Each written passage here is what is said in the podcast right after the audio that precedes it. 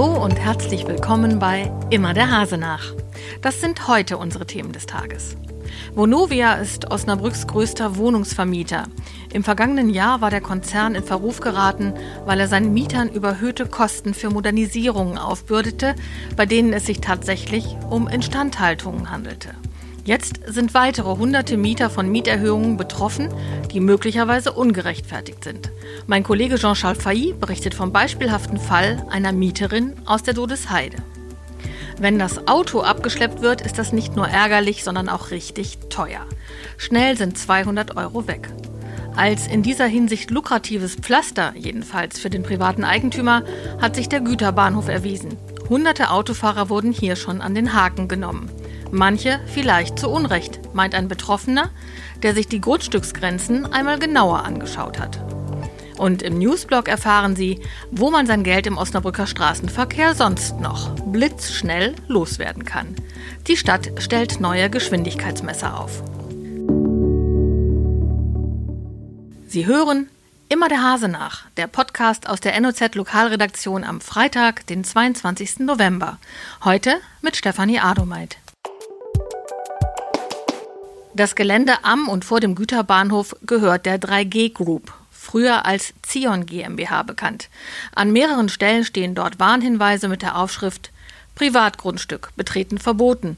Widerrechtlich abgestellte Fahrzeuge werden abgeschleppt. Freundlicherweise klebt auf den Schildern auch die Handynummer der Abschleppfirma, damit Erwischte ihr Auto schnell wiederfinden. Manche zogen anschließend gegen die Aktion vor Gericht. Vergeblich.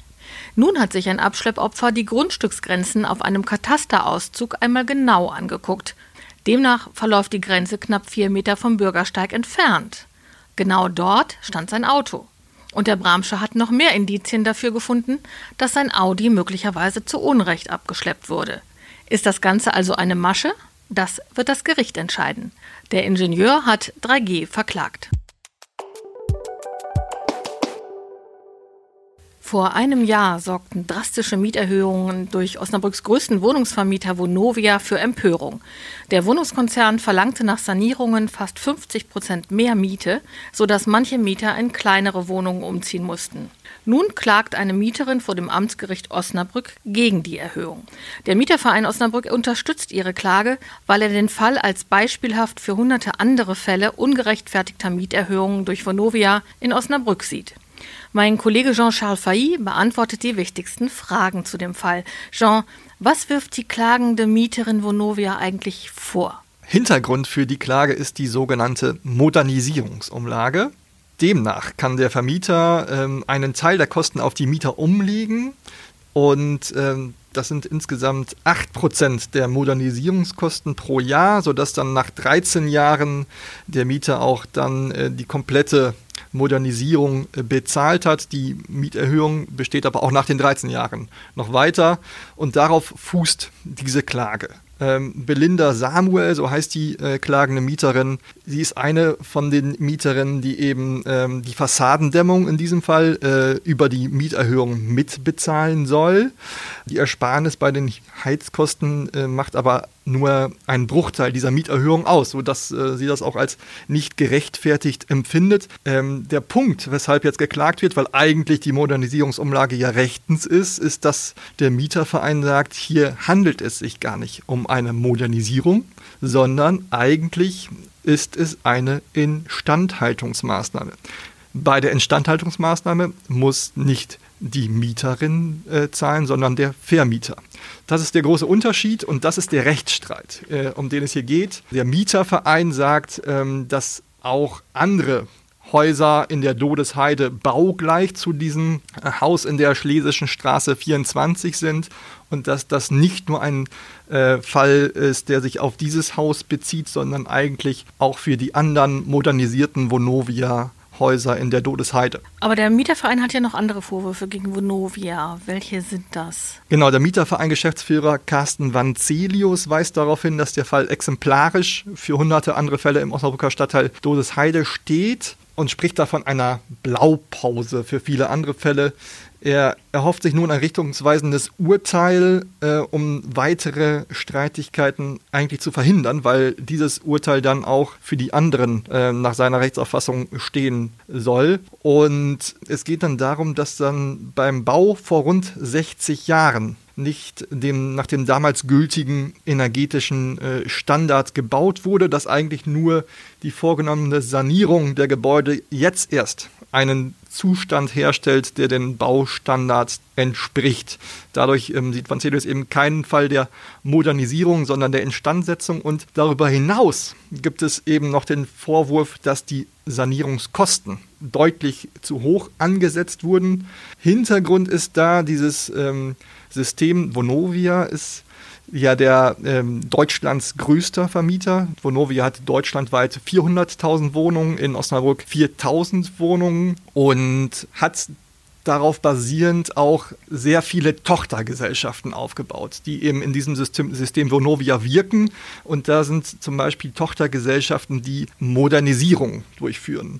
Und ähm, diese äh, von der Vonovia beauftragten Tochterunternehmen ähm, so ist jetzt nur der Vorwurf in diesem Fall, nehmen einen Betrag für die äh, Sanierungsmaßnahme oder Modernisierungsmaßnahme nach Lesart, Lesart von Vonovia, ähm, die, der dann eben deutlich überhöht ist. Und ähm, äh, der Mieterverein Osnabrück hat jetzt ein Gutachten äh, erstellen lassen, wonach ähm, diese Fassadensanierung doppelt so teuer war, wie eigentlich ortsüblich. Also einige Versäumnisse, die da vorgeworfen werden. Wie stark hatte sich die Miete denn für die Klägerin, die jetzt geklagt hat, erhöht? Genau, es ging um einen Betrag von etwa 57 Euro pro Monat. Äh, das ist ein Problem für die äh, Mieterin Belinda Samuel, weil eben ähm, sie nur ähm, einem Job als Reinigungskraft nachgeht und äh, die Miete ähm, das Jobcenter bezahlt. Sie ist Hartz-IV-Empfängerin und äh, stockt eben nur auf mit diesem Minijob als Reinigungskraft, sodass sie ähm, die Miete ähm, nach dem von dem Jobcenter zu, äh, zugestandenen Betrag nicht mehr äh, bezahlen kann. Das Jobcenter ähm, forderte sie auf, sich um eine neue Wohnung äh, zu kümmern oder etwa die äh, Kosten der Miete entsprechend zu senken oder sich um eine Senkung zu bemühen. Und äh, da Frau Samuel im Mieterverein ist, hat sie sich nun über den Mieterverein um eine Senkung der Kosten bemüht. Und was sagt der Anwalt von Vonovia zu dem Fall? Also der Vonovia-Anwalt streitet die Vorwürfe gänzlich ab. Die Mieterhöhung sei rechtens, es handele sich um eine Modernisierung und nicht um eine Instandhaltung. Insofern sei die Mieterhöhung gerechtfertigt. Zudem weist er den Vorwurf zurück, dass die Sanierungskosten, die auf die Mieter umgelegt wurden, überhöht seien. Er gesteht der ähm, Mieterin zu, dass ihr für die neunmonatige Zeit der Sanierung ähm, des Hauses aufgrund des Baumlärmes ähm, eine 15-prozentige Mietminderung zusteht, sodass ähm, Vonovia bereit gewesen wäre, der Mieterin einen Betrag rückwirkend zu zahlen von 1135 Euro. Die Mieterin war damit aber nicht einverstanden, weil eben die Mieterhöhung die gleiche bleiben würde in Zukunft und diese 1100 Euro ihr damit nicht helfen würden. Wie geht der Prozess jetzt weiter? Die Richterin deutete beim Prozessauftakt an, dass im weiteren Verlauf des Rechtsstreits dann wohl ein Gutachten eingeholt werden muss weil ähm, im Rahmen der Güteverhandlungen ja dann doch jetzt keine Einigung erzielt werden konnte. Und insofern dürfte es in den kommenden Monaten spannend werden, was bei diesem Gutachten dann herauskommt. Du wirst den Fall natürlich weiterverfolgen, der ja nicht nur für Mieter von Vonovia in Osnabrück, sondern in ganz Deutschland richtungsweisend werden kann. Vielen Dank, Jean.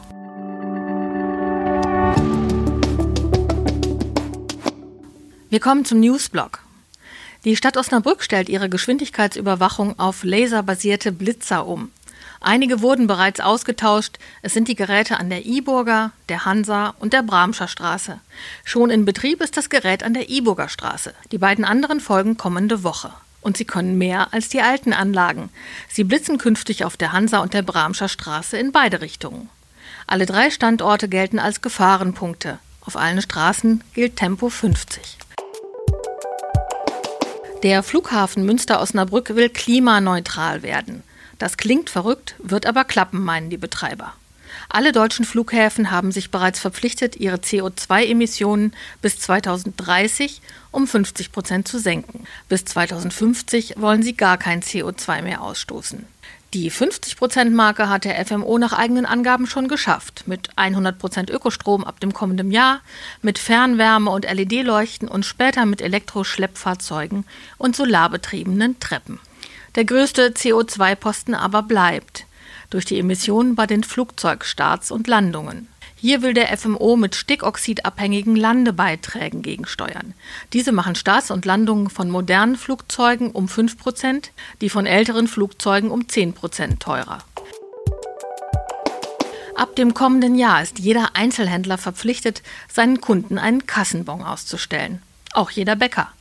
Der Gesetzgeber will so verhindern, dass Händler ihre Kassen manipulieren und Abgaben hinterziehen. Die Bäcker in Stadt und Landkreis Osnabrück halten die neue Bonpflicht allerdings für sinnlos und umweltschädlich. Schon jetzt könne das Finanzamt über die Ladenkasse jede Transaktion nachverfolgen.